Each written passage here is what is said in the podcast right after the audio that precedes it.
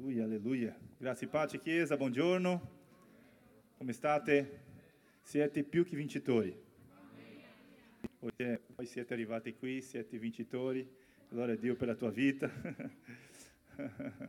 Sono felice che siete qui con noi. Veramente oggi è una giornata speciale, come possiamo dire, attraire, come si dice, attrae la presenza di Dio e la, i miracoli di Dio. Tutto ha a che fare con la nostra aspettativa. Okay, aspettativa nostra.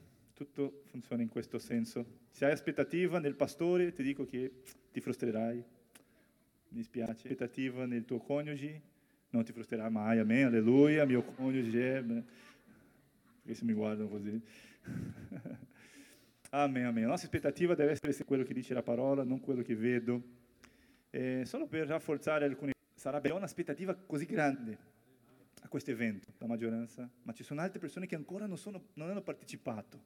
Quindi è un'opportunità, un'occasione, un'opportunità di partecipare. Se tu che ancora non hai partecipato in la Chiesa, è il primo grande evento che abbiamo nella nostra Chiesa, per quelli che conoscono la nostra Chiesa o quelli che iniziano a far parte, quindi se tu non hai partecipato, ti chiedo l'agenda nel calendario 12 di giugno, 12 giugno sarà questo primo immersioni Stiamo facendo una cosa bella, sarà bellissimo, il Signore parlerà tanto con, con Non dico convinzioni, tu devi partecipare di questo evento perché Dio parlerà con te, fratello mio.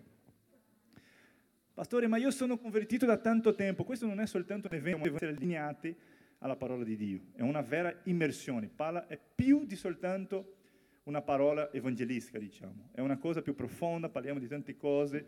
Quindi se non hai partecipato, questo evento è per te. No? Io credo che questo locale, questo spazio sarà pieno di gloria, di vita e di persone. Chi è d'accordo con me? Uh, quindi uh, ci sarà anche un evento il prossimo sabato. C'è una, chi conosce l'evangelista Billy Graham? Chi conosce? Già sentito? Seguite? Ma uh, loro hanno un, un, ministero grandissimo lì agli uh, Stati Uniti, ma è un ministero che, diciamo, che colpisce e loro faranno una qui a Milano quest'anno. Sarà una, una crociata bellissima, sarà a novembre, non, 20 se non mi sbaglio, il giorno giusto dopo il figlio, il Franklin Graham eh, Jr., non so come si chiama. Com'è il nome di lui? È lo stesso nome, no? Quindi il Franklin Graham, che significa la sua vita, vediamo sempre negli anni che loro, una famiglia bellissima. Quindi lui sarà qui, uh, il Franklin Graham sarà qui il 20 qualcosa di novembre. Ok? Perché le regioni stanno partecipando di questo evento, si chiama Noi Festival. Noi Festival. Sarà un evento per la Chiesa, sicuramente per quelli che già sono cristiani, che Dio ha alzato in questo tempo. Quindi sarà un'opportunità grandissima e perché sto dicendo questo? Sarà un momento lì che raccoglieremo frutti, diciamo, ma invitare persone nuove e evangelizzare, infatti, ok? Dire riguardo non solo a quell'evento, ma a quello che Gesù rappresenta nella nostra vita. E la prossima sabato, perché le persone che poss- vogliono partecipare, che hanno, come posso dire, principalmente giovani che gli piacciono tanto no? di evangelizzare, fare queste cose, e loro faranno un training, invito, mi ha chiamato una persona di questo, che fa parte di questa squadra, ma e tu che vuoi partecipare, tu che sei della Chiesa, che ti piace questo ministero di evangelismo, partecipano anche di questa cosa, uh, puoi parlare diretto con Giampaolo con me, che noi daremo più dettagli riguardo a questo. Sarà il prossimo sabato, un evento aí, non so, tre ore e mezza, quattro ore. Quindi è un'opportunità, non hai un costo, diciamo, è gratuito e solo per imparare qualcosa, solo di essere con la Chiesa, con altre chiese, l'opportunità di conoscere. Pastore, cosa dice? Io prego per te, tu che sei singolo, non so, sai, io prego per te, perché tu possa trovare la persona giusta di Dio, le persone che hanno lo stesso obiettivo. Non fa male dire questo, no? Amen. Dio è una persona buona, giusta, chi crede in questo? Quindi Dio, Dio, ha questo per te nel nome di Gesù. Amen. Quindi prossimo sabato noi, eh, noi Festival, eh, l'evento, il training diciamo di evangelismo, noi, noi sempre facciamo, fa, fa, facciamo una volta all'anno una, un evento specifico, un'offerta specifica solo per le missioni della nostra Chiesa in tutto il mondo. abbiamo già Benedetta, mi ho dimenticato il nome, devo... Kenya, si dice Kenya, no? Ok, non, non mi ricordo il nome giusto, Zambia, anche tanto, tante chiese nel mondo, queste nazioni che magari sono più bisognosi, diciamo, la opera lì è un po' difficile perché non ci sono tanti soldi, ma ci sono tante persone per ricevere qualcosa, lì abbiamo queste chiese che partecipano principalmente a Africa, okay? uh, lì ci sono le nostre chiese, la vita, lì in queste, in queste nazioni, in questi luoghi, loro fanno la sua offerta che è raccolta, così, in questo tempo sarà anche per benedire. Una volta all'anno, quindi ti invito già a pregare, sarà il 27 giugno, ok? Quindi non perdere questa opportunità, anche mettere nel tuo calendario lì perché sarà bello. Amen? Gloria a Dio. Chi vuole partecipare alle chiese per Pakistan? Chissà che abbiamo una, non sono tre o quattro chiese in Pakistan. La chiesa La Vita in Pakistan. Tu sai che ci sono persone, La Vita in Pakistan.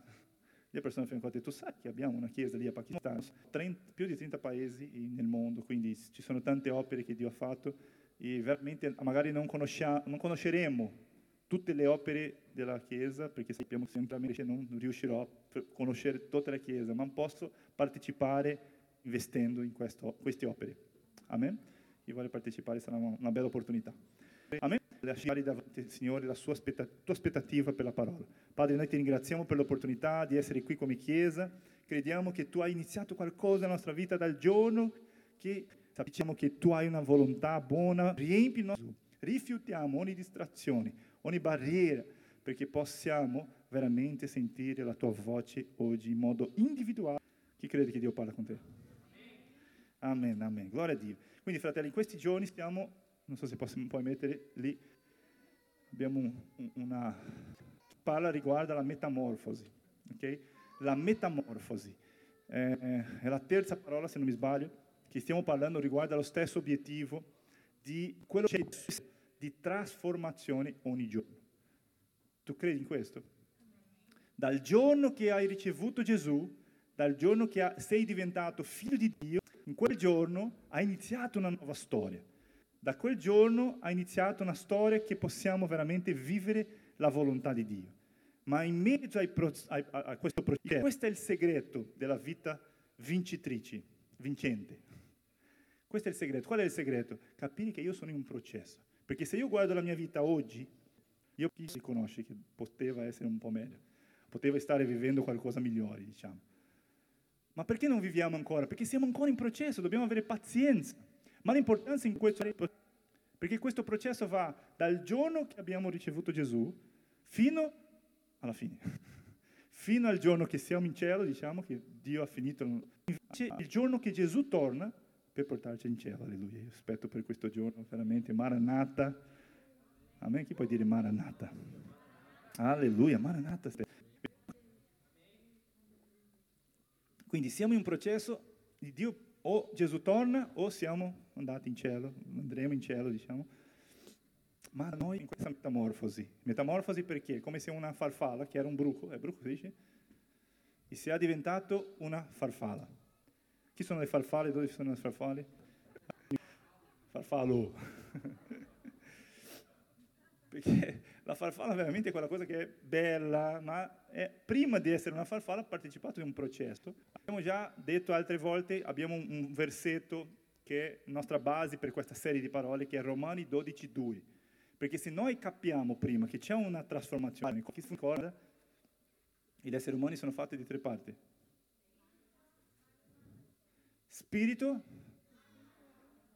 l'anima e il corpo, tutti noi possiamo vedere lo spirito è quello più profondo che dove Gesù è, dove lo spirito di Dio abita, dove lui parla con noi, quelle sensazioni che diciamo non so spiegare, ma io posso nel nostro, nostro essere, diciamo, che è lo spirito, che è il luogo più profondo di noi, che tutti noi abbiamo, che quelli che non hanno conosciuto Gesù ancora sono morti, sono, non sono vivi, diciamo. Cade nelle nostre ordini, ordini, ma ho detto perché voglio parlare specificamente di questo terzo pezzo, di questa terza passione. Lo spirito è pronto, ha detto Gesù, lo spirito è pronto, il corpo, un giorno riceveremo il nostro corpo glorificato, perché l'anima è quella che è stata più colpita del peccato, quella che è stata corrotta dal peccato. E questo è il luogo. La nostra anima è il luogo che ci sono tre. La mente, la volontà e le emozioni. Questi tre mo- modi, diciamo, questi tre puntini di credenze, la, le nostre emozioni sono quelli che sentimenti che abbiamo, quelli che sentiamo, felicità, gioia nel cuore, tristezza, paura, tutte queste cose. E a volte crediamo e che siamo noi, e siamo qui in questo, est- questo luogo. Vediamo Romani 12.2, si può mettere per favore? Romani 12.2 parla di questa trasformazione della nostra vita. Dove non conformatevi a questo mondo, ma siate trasformati, vedi la trasformazione, quella è la metamorfosi, ok? Ma siate trasformati mediante il, il, mediante il rinnovamento della vostra mente, dei pensieri, delle credenze sbagliate, quando cambiamo, siamo trasformati. Tu non sei trasformato solo di andare in quando stai rinnovando la mente, stai cambiando le credenze che sono naturali, che sono superficiali, che sono terrene, per le credenze che sono dai cieli. Affinché conosciate per esperienza, non è perché gli altri hanno detto, ah, Dio è buono, va bene, il pastore sempre dice che Dio è buono. Tu non devi conoscere Dio come buono perché io ti dico tutte, tutte le domeniche. Vedi la natura di Dio, della bontà, la bontà di Dio, amen? Per esperienza, amen? affinché conosciate per esperienza quale sia la buona, scusami, la buona, gradita e perfetta volontà di Dio. Questo è quello che Dio ha per te. Ma la trasformazione è quello che deve attivare questa trasformazione è la mente, è rinnovare la nostra mente, ha detto l'Apostolo, l'Apostolo Paolo, perché veramente dal giorno che abbiamo ricevuto una nuova creatura, in quel giorno sei diventato una nuova creatura, ma è fatto così, no? In quel momento, come il Thanos. In quel giorno che hai fatto, questo processo. Siamo nel processo di migliorare giorno dopo giorno. È una, una sfida che siamo in questo processo. Ma sicuramente se tu, se tu guardi in passato, a volte focalizziamo tanto in quello che manca, come ha detto il Caito nella parola focalizziamo tanto in quello che manca, quando tu ti focalizzi in quello che manca sarai frustrato, perché vedrai che sempre pensando nelle cose che mancano, che mancanza nel cuore, sarai frustrato. Ma la verità è guardare indietro e dire wow, tanto Dio ha fatto nella mia vita, Dio ha cambiato questo, se Dio mi ha benedetto in quest'area, quest'altra area che manca sarà anche benedetta perché Dio è lo stesso. Vedi che il cuore cambia. Noi siamo in questa trasformazione, in questo processo, e questo processo deve essere il processo è cambiando i nostri pensieri. Quando vieni qui domenica a sentire una parola, tu non vieni qui solo perché sei un religioso, perché sei un cristiano, ma io voglio rinnovare la mia mente. Usa la bocca del pastore, usa la bocca dei miei fratelli, del mio leader, del mio compagno, di qualcuno lì in quel luogo, perché io possa sentire la tua voce. Più interessato, diciamo, in questo. Amen? Quindi rinnovare la mente è la nostra sfida. E questo in altre parole dice Cosa significa? Cambiare le credenze. Quello che chiamiamo vera liberazione. Questa è la... Puoi mettere un'altra volta quella, quell'immagine? La parola di oggi io voglio parlare un po' riguardo alla liberazione. Perché liberazione? Perché ci sono tante che sono catene, ma Dio vuole cambiare qualcosa in me. Dio vuole liberarmi di queste cose che ancora sono bloccato. Amen? Questa vera liberazione parla di, di, di eh, si dice così? Si capisce? intrappolate in catene. Cosa significa? Eh, sono prigionati in qualcosa. E questo parla di, di, di una, una, vita in qualche area che è paralizzata. Se da tanti anni provo a fare questo, prego per questo, ma non cambia. Perché ancora sei prigionato in quell'area. Ma oggi è il giorno della liberazione nel nome di Gesù. Dio ti parlerà, Dio ti darà di Dio. Possiamo vivere le promesse di Dio. Ci sono persone che ancora sono eh, impediti, diciamo, di andare avanti in qualche area, o magari in tutta la vita, tutta, non riesco a essere felice, perché manca questo, manca l'altro. Iniziamo a vivere una vita con questa mancanza, diciamo. E queste catene anche possono impedire di realizzare su questa terra. Tu sei vivo per questo, fratello. Abbiamo detto tante volte, tu sei qui in questa terra per lo scopo che Dio ha per la tua vita. Perché se non è per questo, Dio è il nostro futuro, lì è dove saremo l'eternità con il Signore. Lui è il nostro Padre, vuole noi, che noi stiamo con Lui, vicino a Lui. Amen? Ma siamo qui perché Dio ha per la nostra vita. Ma volte, per avanzare ti faccio una, due domande. Tu ti senti ancora bloccato in qualche area della tua vita? Non devi alzare la mano, ok? Questo è per te, per tuo... perché te ne sono dica. Un'altra domanda. Tu credi che Dio abbia qualcosa di più grande per te, più grande, ma non puoi accedere a queste promesse di Dio. Tu credi che Dio potesse ricevere oggi una, un cambiamento, diciamo. Se tu credi ancora, io ti dico, questa è parola per te, perché oggi è il giorno della tua liberazione. Dio ti libererà Cristo Gesù. Dire, ah, quest'area, va, quest'area no, eh, quest'area è un po' difficile, pastore, perché è così, la mia vita mi tocca vivere quello. No, non deve accettare questo. Dio ha una vita piena. Una vita in abbondanza, cosa significa? Una vita bella, buona in tutte le aree della tua vita. Abbondanza è, cosa, è quello che trabocca per gli altri. Per la tua vita sia una vita in abbondanza per traboccare per le altre persone. Perché quelli che sono intorno a te ricevono da te qualcosa.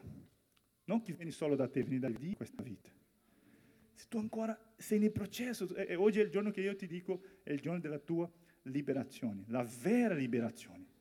Perché a volte uno dice, pastore, io sono in cambio qualsiasi. Io sarò sbloccato, diciamo. Non sarò più bloccato in quest'area. Non è questa la vera liberazione. La vera liberazione è che tu vedi una gioia nel tuo cuore che neanche il più ricco del mondo ha questo cuore. Amen? Mi, state seguendo? È diverso. La vera, la vera liberazione non ha a che fare con la famiglia di Dio. Amen? È questo, è la vera liberazione diversa di quello che il mondo pensa. E la parola di Dio è molto chiara come Dio è cosa. Questo è il giorno della tua liberazione. Ma come facciamo? Leggiamo un testo che è alla base di quello che condivideremo oggi, Giovanni 8, 31. Bene. Gesù allora disse a quei giudei, Dio stava parlando con i giudei rappresentano quella, una vita religiosa, diciamo, quelli che conoscono bene la legge e tutte le cose, ok? Gesù allora disse a quei giudei che avevano creduto in lui, creduto, ma loro conoscevano tanto le regole, conoscevano tanto la Bibbia, una, una, una, tutta la Bibbia, diciamo. Ok? Rappresentano quel, noi in questo senso. Siete veramente miei discepoli. Se perseveriamo nella sua parola, siamo considerati discepoli di Cristo. Quindi questa è una sfida per noi. Siete la verità e la verità vi farà liberi. Tu vuoi vivere libero di queste catene? Di sbloccare qualche altra. Per essere libero, torniamo allo stesso luogo, rinnovare la nostra mente, conoscendo la verità. Vedi che tutto è qui, nella nostra mente, bloccati, saremo aprigionati delle bugie del maligno nella nostra vita. E per questo siamo bloccati in alcune aree della mia vita. Se le che devono cambiare, perché a volte aspettiamo che gli altri cambiano perché io possa essere felice. Ma non è così, deve cambiare la mente, cambiare i pensieri, cambiare la verità. Cos'è la verità per te? Magari noi pensiamo, pastore, io rispondo per te, sono sicurissimo, la verità è la parola di Dio. Bene. Ma la domanda pratica nella mia vita, nel senso di io conosco la verità, che è la parola di Dio, ma veramente io prendo possesso di quella verità o invece io credo con la verità, magari tu pensi che la verità è quello che le persone dicono, che la gente dice. Ah, ma Dio è così, Dio è quell'altro, la tua vita è così, quell'altro, eh, il matrimonio è così. Vedi, noi a volte crediamo, conosciamo la verità, tra virgolette, del mondo, quello che tutte le persone dicono, o dei mezzi di comunicazione.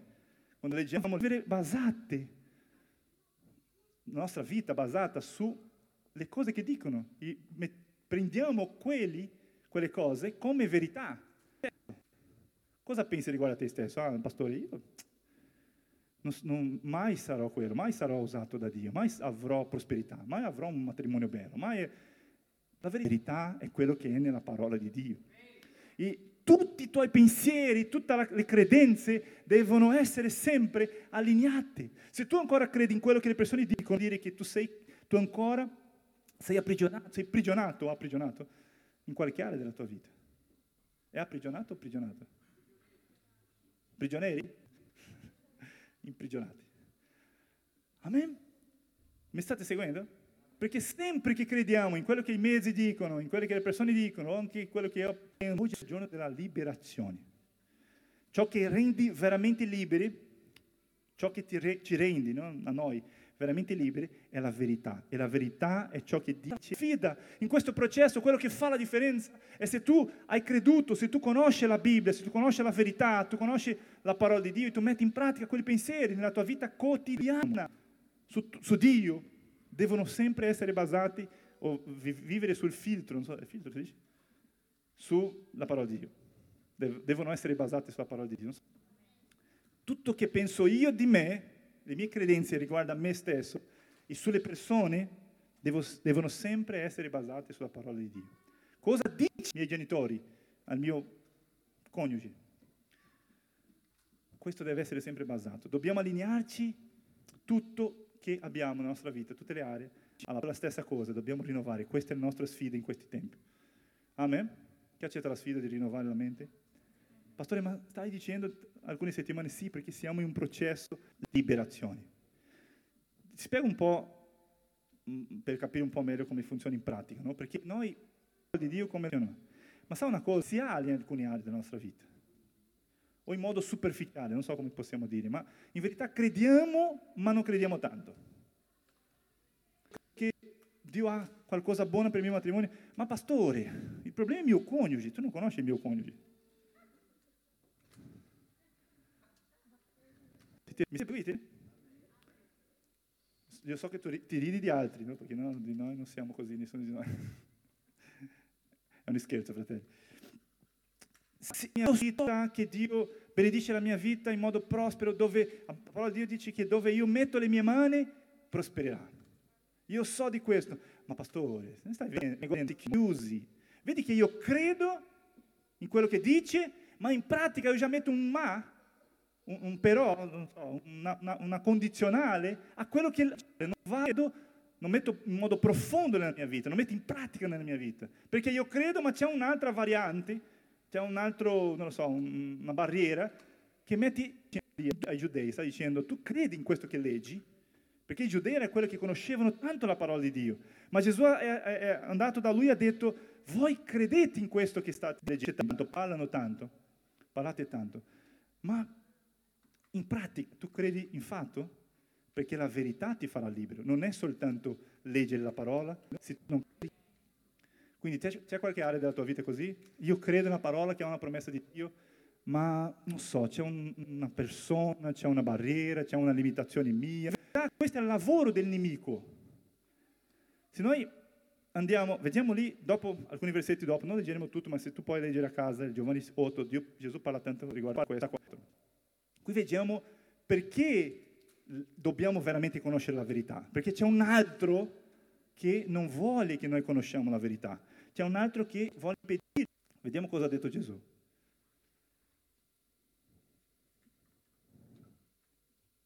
Giovanni 8, 44.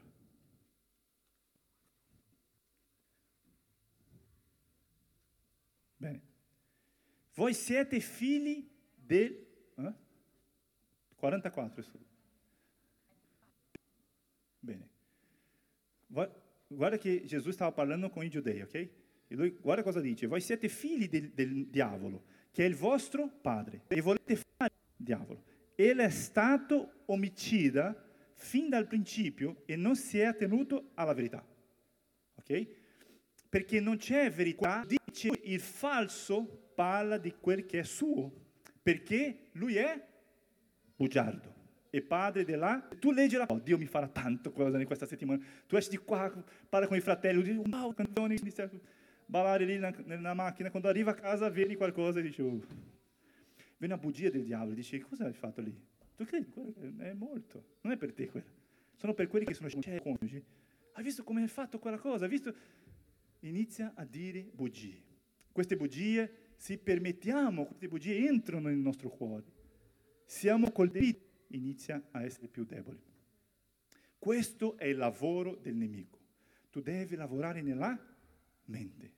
Se io ho capito, ho creduto in quello che questo è il segreto della vita con Dio. Questo è il segreto della vita vinci, vincente, è quando tu vedi che c'è una, una, una influenza maligna, una bugia, perché io credo nella verità, io conosco la verità e la verità mi ha fatto libero.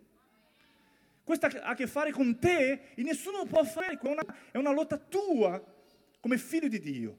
E Dio ti sta dicendo oggi, io sono con te. Se Gesù ha detto il segreto, lui dice, io sono con te, io sarò con te.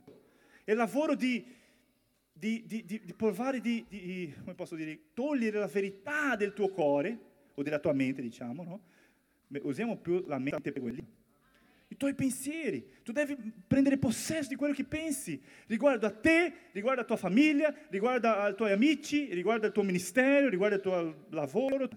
La trasformazione, per accadere questa liberazione, tu devi dire non sono più aprigionato in queste catene. Non sono più aprigionato in queste catene. Amen. Infatti il nemico, fate attenzione fratelli, Amen. infatti il nemico usa queste bugie per dare debolezza alla nostra fede e non crediamo più nelle cose. Non è che tu non hai fede, è perché tu hai lasciato le bugie del maligno debo- indebolire la tua fede. Il tamanho di un seme, no? un granello di senape. Grazie fratelli. Chiesa, questa è una chiesa connessa, no? Che io inizio a parlare granello di senape. Senape, senape? Senape, grazie.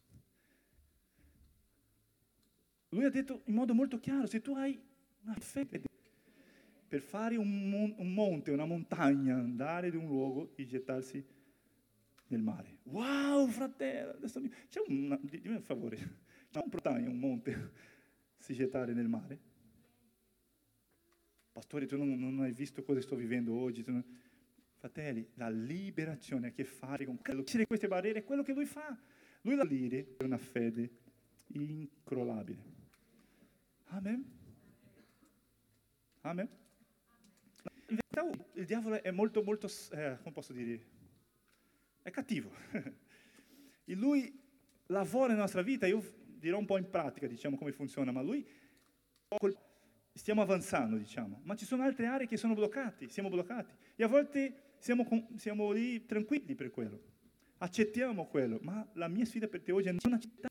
Dio ha alzato in questo tempo per vivere il, me- il meglio, una vita in abbondanza, non devi accettare mancanza.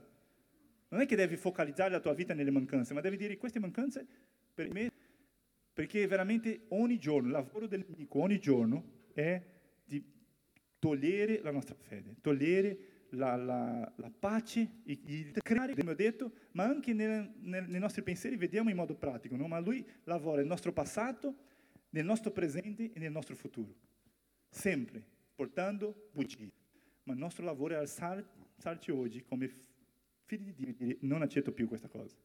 Vediamo come lui nel passato, eh, lui, come lui lavora nel nostro passato, sempre dicendo dei tuoi fallimenti, chi ha, fa- ha fallito in qualche momento della vita qui?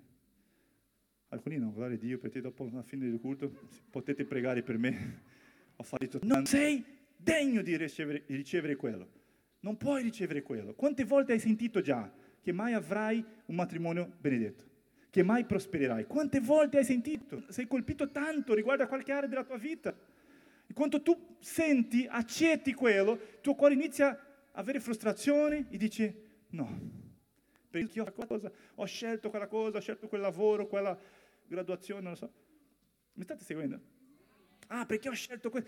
Sono fallimenti che a volte abbiamo. Ho scelto quello, mai vivrai meglio.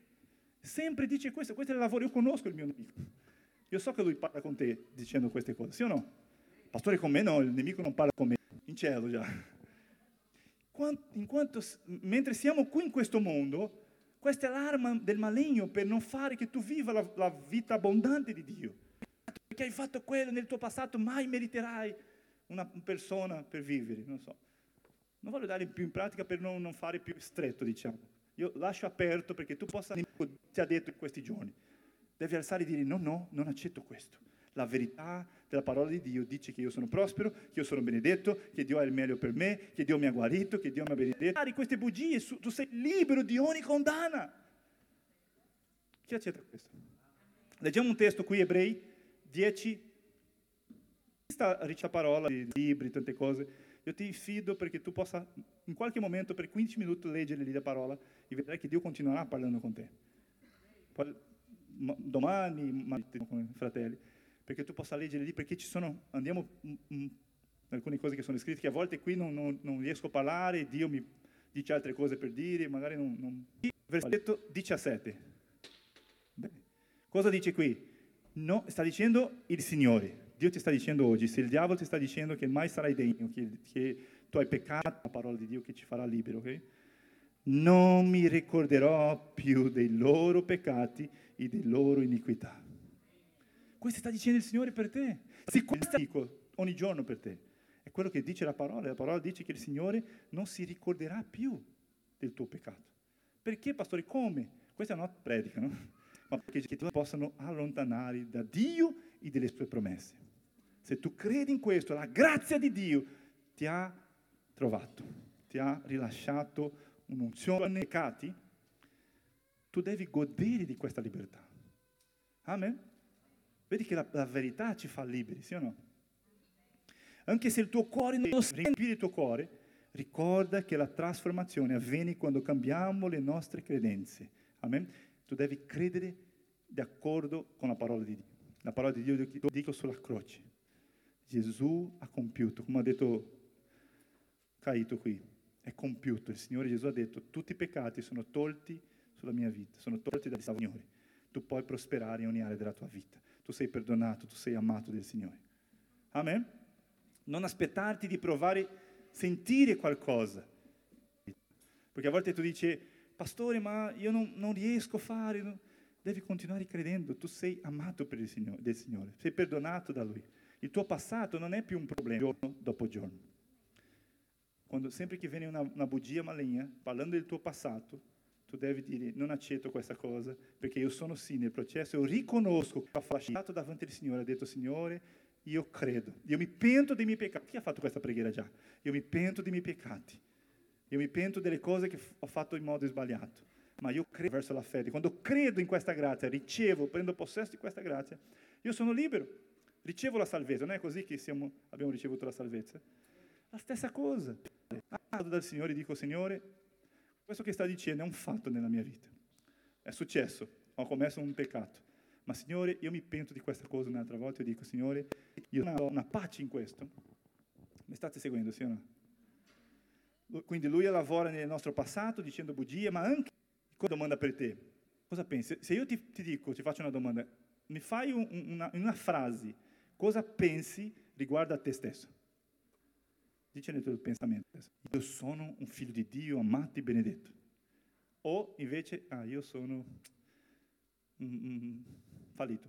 Si dice fallito? Io sono perché non sono degno, perché ho commesso tante cose, perché io sono così. Ah, io sono così, purtroppo sono così. Come ti vedi dimostra la tua vita personale, sia la tua famiglia, tutto intorno a te, e come sarai veramente, perché tu già stai credendo in quelle cose. Ah, io sono una persona che non che io sono così. Io non so rapportarmi con le persone. Vedi che il nemico lavora tanto nella nostra mente. E noi a volte crediamo in queste bugie, creiamo in noi un'immagine, un stereotipo, magari riceviamo anche influenza di altre persone, quelle che dicono loro, ah, tu sei così. Alcuni coniugi a volte dicono, tu sei così. E tu è vero, io sono così. A così nella mia vita, mai potrò vivere qualcosa perché ma questa è una bugia maligna.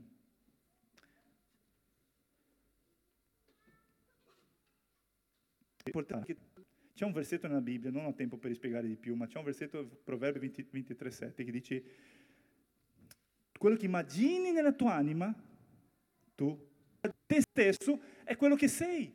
Quindi chi defini la tua vita, chi defini chi sei, sono i tuoi pensieri, è quello che tua anima o tua mente pensa. Giorno, quando le persone ti, ti domandano cosa pensi riguardo a te, cosa, ah, ma, ma, così, la mia vita è così, sono così, sono sconfitto, mai potrò avrò, avere un, una famiglia bella. Chiari questo, stai credendo in questa bugia maligna. Tua mente sta già corrotta in questa cosa, ma oggi è il giorno della liberazione nel nome di Gesù. Se, pensiamo, in, eh, pensiamo nel, posso pensare che sono sconfitto, sarò sconfitto. Ma se io invece penso quello che è allineato alla parola di Dio, io sono un vincitore onde, dove vado, dove metto le mie mani prospererà. Vedrai che tutto si allineerà. Quindi possiamo definire chi siamo in base a ciò che pensiamo di noi stessi.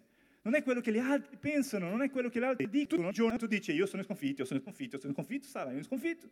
Ma se tu ti svegli la mattina e dici io vincerò, io sarò un vincitore, io, dove io, io, metto le mie mani io prospererò. Infatti, infatti prego, loro che sono qui, dove vai?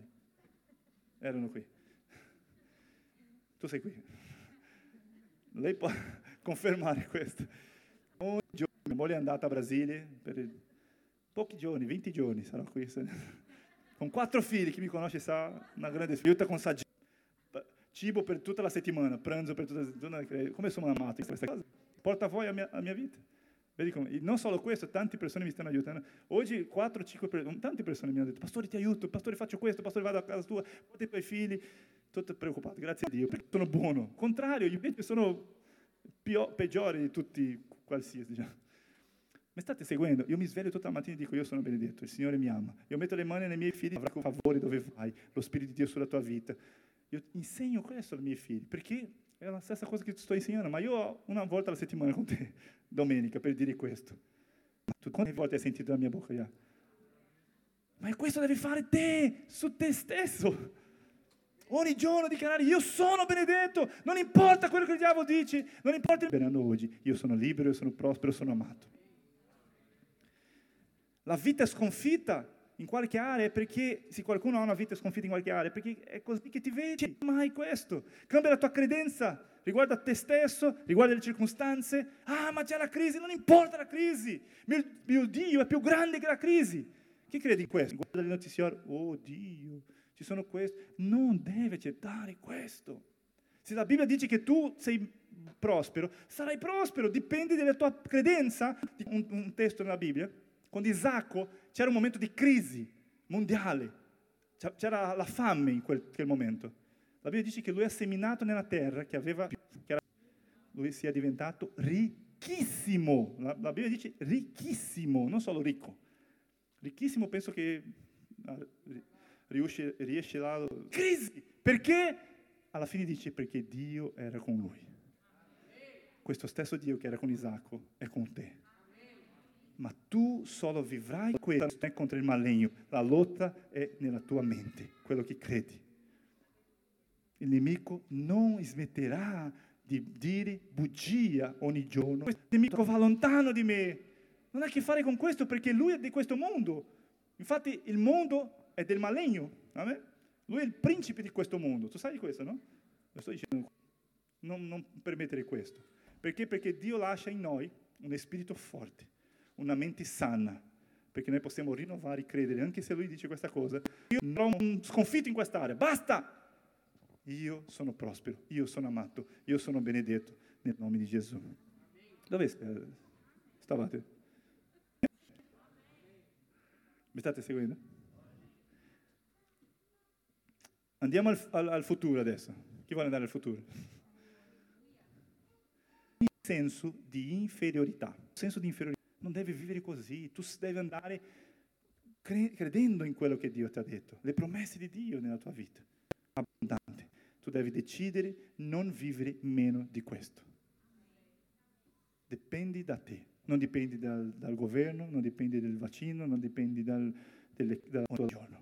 Non importa la circostanza, non importano le, le, le cose, importa quello che sono in Cristo Gesù. E adesso andiamo al futuro. Il nemico mente riguarda quello che siamo oggi e anche lui mente riguarda il tuo futuro. Lui dice bugie riguardo al tuo futuro ogni giorno. Il nemico ci attacca, attacca la nostra mente con di avere il primo figlio. Io dicevo, no, questo mondo è molto difficile. Io non avrò figlio perché come posso avere un figlio in questo mondo che è sposato Anna e io? Abbiamo pensato in questa cosa, no? Ma io farò un figlio per vivere questo mondo, Dio mio, come sarà questo mondo? Mio figlio crescere in questo mondo che... Voi mi state seguendo, cura di te, io prenderò cura dei tuoi figli. Loro saranno prosperi, loro saranno benedetti, loro saranno protetti e loro hanno un scopo in questa terra, non devi smettere di avere figli. Che bugie! Io vedo i miei figli e dico, wow, che benedizione, la più grande benedizione che ho in vita. Posso avere tante cose, ma i miei figli sono la più grande benedizione che ho nella mia vita. E in loro gli dicono, wow, Dio ha uno scopo per ogni figlio. Dio ha una, una cosa grande, vedi? quante bugie il diavolo ti ha detto riguardo al tuo futuro. Un vincitore, magari in una certa area o in tutta la tua vita. Che nessuno ti amerà, che sarai da solo, che non porterai mai frutto, che non adempirai al tuo ministero. Riguarda il tuo futuro. Non è verità, non è la verità di questo. La verità ti farà liberi, libero. Non è le cose che senti nella tua testa, pensi che non è da guardare e credere nelle promesse del Signore sulla tua vita. Devi prendere quelle, quelle promesse. Se tu hai dubbi in qualche area del tuo futuro, ma sarà, ma non, tu metti questa cosa, un dubbio, questi dubbi non vengono dal Signore. La parola del Signore è molto chiara, lui lascia lì tanti versetti. Se c'è un'area della tua vita che tu pensi del futuro, invece l'amore di Dio caccia via ogni paura. E tu inizi a dire, wow, perché ho paura del futuro? Non devo avere paura del futuro, perché il Signore è con me. Vedi che cambia tutto. Devi rifiutare ogni giorno le bugie, devi dire sì, non è quello che la parola dice. Se il nemico dice, ah, c'è la crisi, adesso vedrai che non sarai più prospero, non sei un spirituale. Tutto ciò che porta tristezza nel tuo cuore, che ti fa de- deprimito, eh, depresso, no? Deprimere in qualcosa.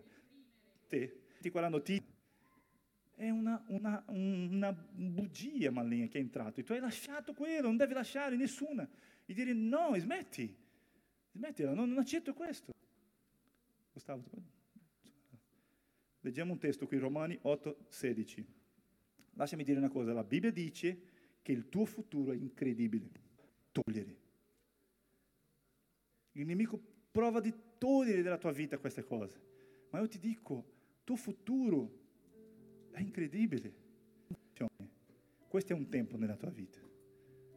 Questa è una situazione in qualche area che stai vivendo, magari tu vedi e dici non vedo risposta.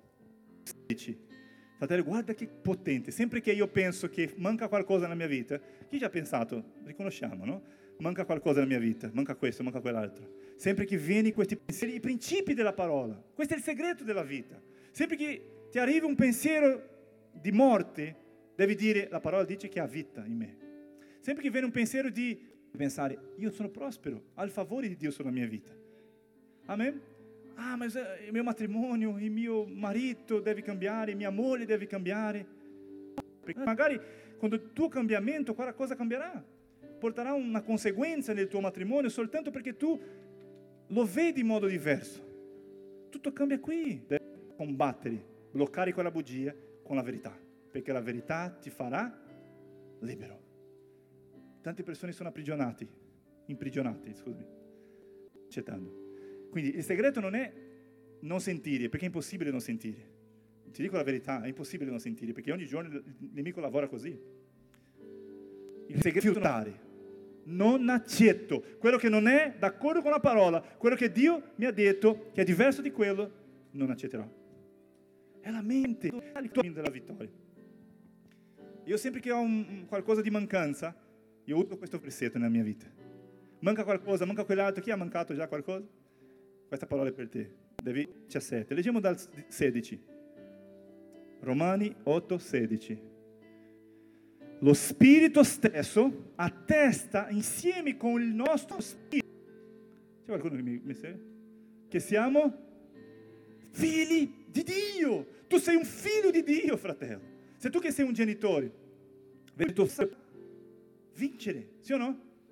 Dio ti guarda nello stesso modo. Ah, ma i miei peccati, i miei fallimenti, non lascia di sentire le bugie del maligno. Gesù ha tolto, ha cambiato i nostri peccati per la sua giustizia. Tu sei giusto. Quante volte abbiamo letto tanti versetti qui? Sulla giustizia di siamo, perché noi siamo giustificati in Cristo. Questa è la verità. Questo ti fa libero. Non è pensare, ah, ma io ho commesso, devo cambiare questo, cambiare quell'altro. Sì, tu non sei triste, non vivrai le promesse di Dio. Oggi è il giorno della liberazione. La vera liberazione è credere in quello che la Bibbia dice. La Bibbia dice che tu sei libero, che tu sei amato di questa che siamo. Tanti dei sono stati creati nella storia dell'umanità, tanti dei. Io vi faccio miei figli. Fratelli, non c'è un modo più vicino, non c'è un rapporto più vicino di un Dio che essere diventato figlio. Lui, perché il tuo spirito a testa, non devi camminare sulle emozioni, ah oggi non mi sento molto figlio di Dio. Così, non è un sentimento, è attraverso il nostro spirito umano, attesta che siamo figli di Dio. Chi è figlio di Dio qui? Tu sei figlio di Dio. Non devi solo andare in chiesa per essere figlio di Dio, non devi ricevere nel, nel tuo cuore, in quel momento sei diventato figlio. Amen? Tutte queste cose sono buone, ma ti posso dire, quello che ti fa figlio è credere in Gesù Cristo come tu, con il tuo cuore. Confessano con la tua bocca che Gesù Cristo è figlio di Dio, è stato salvato. Amen? Siamo figli, chi è figli? Chi è figlio, chi è figlio? Se siamo figli, siamo anche eredi. Wow! Tu sei erede. Tu sei erede, erede di Dio e coerede di Cristo. No, no, non hai capito bene. Tu hai una eredità uguale alla vita di Cristo. Non hai nessuna mancanza. Lui ha tutto. E dello stesso modo siamo coeredi. Cosa significa coeredi? Siamo con Lui nella stessa eredità. Ma cosa vedi? Cambia i tuoi pensieri, il diavolo sempre dirà, ma non è questo che stai vedendo, vedi? Vedi la tua vita? Vedi questo? Vedi la, la crisi? Vedi quell'altra? Queste sono le bugie che tu senti ogni giorno. Conoscerete la verità, la verità ti farà libero. Chi si sente più libero che oggi? Io ti invito a alzare la lode per favore. Tu sei erede di Dio. Ci sono benedizioni inimmaginabili. Dico come inimmaginabili tu non sai la capacità di Dio di sorprenderti. Chi è stato sorpreso di Dio in qualche area? Detto, wow, io pensavo a questa cosa. Così è il tuo futuro in ogni area. Ah, pastore, ma io non, non so se il mio matrimonio. Lascia di cap- credere di tutto è migliore, devi pensare e capire. Io sono figlio. Pelleggi. Quelli che sono eredi di un'eredità naturale, diciamo hanno per legge quell'autorità di avere, di essere coerente con Cristo. Tu sei figlio, nessuno ti può togliere di questo. Anche se il diavolo ogni giorno prova a dire qualche altra cosa. Ricordi cosa ha detto. Chiudere i tuoi occhi mentre cantiamo e pensare qualche area che tu stai essendo rubato dal diavolo. Qualche area che tu stai bloccato. Ci sono catene ti aprigionando, ti imprigionando dire la verità. La verità ti farà libero. Non ci sono impossibili, non ci sono limiti. Tu sei eredi di Dio e coeredi con Cristo. Ricevi nel nome di Gesù. Apri la tua bocca e dici, io non accetto più mia, mia azienda, io non accetto più quest'area nella mia vita. Inizia a dire, apri la tua bocca e dici, non accetto, io credo nella tua parola nel nome di Gesù. Io credo nella tua parola nel nome di Gesù. Che stai bloccato, dice Signore, io credo, sono libero. Risveglia questa città.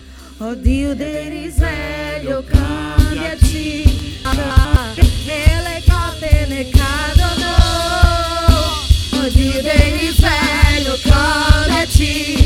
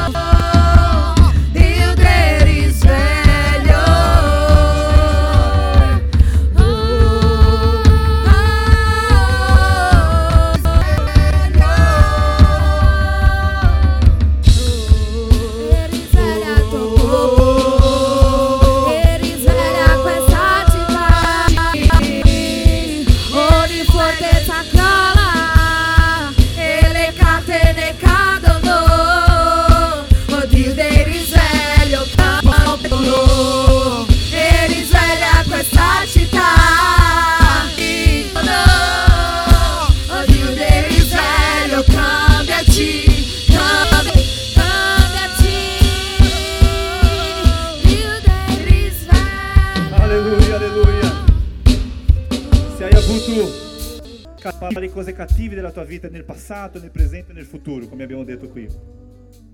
E se questi pensieri, questi sentimenti, diciamo, ti lascia un po' abbattuto, triste, se ti senti triste quando pensi in quell'area della tua vita, è perché sono le bugie del maligno che stanno lì entrando nella tua mente, nella tua testa. Questi pensieri non provengono di Dio. Di Dio e coerede in Cristo. Devi pensare, io sono benedetto dove vado, perché il Signore è con me. Il mio rapporto con Dio non è per quello che faccio, il mio rapporto è che non merito, non sono degno, ma ricevo perché Lui ha detto. Amen? Chi crede in questo? La tua libertà, fratello, sorella, non dipende dalle circostanze, non dipende delle situazioni che stai vivendo e anche non dipende dagli altri. La tua libertà non dipende di quello che l'altro cambierà. Perché vedrai che se tu credi in quello che dice la parola, che è la verità, amen? Se tu credi in quello che dice la parola, se tu dichiari ogni giorno, rafforzando ogni giorno, sotto l'autorità di Dio, tutte le cose sotto l'autorità di Dio, quello che Lui dice, è già. Chi crede in questo? Che Lui è sovrano. Dio è sovrano.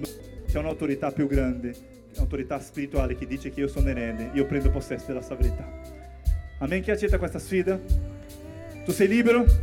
Io sono libero in Cristo. Amen? Che Dio ti benedica.